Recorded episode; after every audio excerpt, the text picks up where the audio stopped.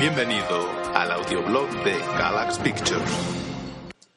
30 años del fin del imperio.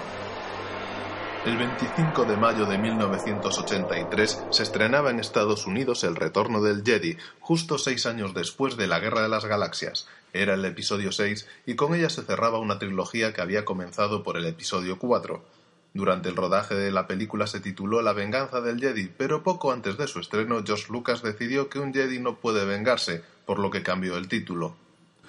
Con un guion de Lawrence Kasdan y del propio Lucas, El Retorno del Jedi es una fantástica película de aventuras galácticas con un potente clímax final a tres bandas, es decir, tres acciones simultáneas montadas en paralelo, la batalla en el bosque de Endor, el ataque a la Estrella de la Muerte y el duelo de espadas de luz entre Luke Skywalker y Darth Vader, en presencia del Emperador.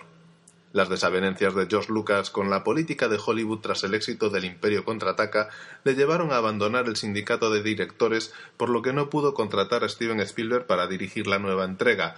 Finalmente fichó al director Richard Marquand, que se embarcó en el proyecto tras hacer El ojo de la aguja, un interesante thriller de espionaje ambientado en la Segunda Guerra Mundial basado en una novela de Ken Follett, con Donald Sutherland y Kate Nelligan. El cineasta galés no estaba muy familiarizado con las producciones de gran envergadura técnica en cuanto a efectos especiales se refiere. Sin embargo, quizá esta sea la mejor película de su filmografía.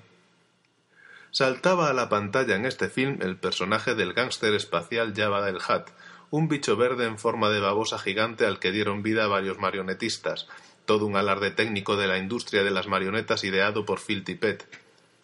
Para el público general fue un personaje nuevo en esta tercera entrega, sin embargo ya se había rodado una escena con él en la primera, un encuentro con Han Solo en un hangar, pero se descartó porque el Java que habían pensado en ese momento, teniendo en cuenta la tecnología y el presupuesto, no les resultaba convincente, así que fue un personaje al que se le nombraba pero no se le conoció físicamente hasta el último episodio.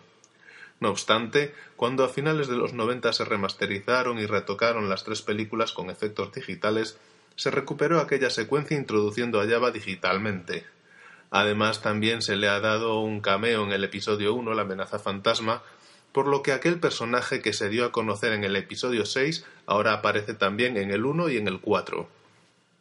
Otros personajes que hacían su aparición en el cine eran unos simpáticos nativos espaciales en forma de osos de peluche llamados los Ewoks, de los que Josh Lucas produjo en los años siguientes dos spin-off titulados La aventura de los Ewoks y La batalla de Endor en formato de TV movie.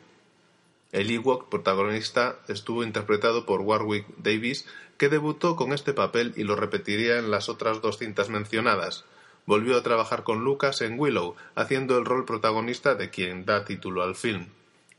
El retorno del Jedi fue la primera película de Star Wars que vi de niño en el cine.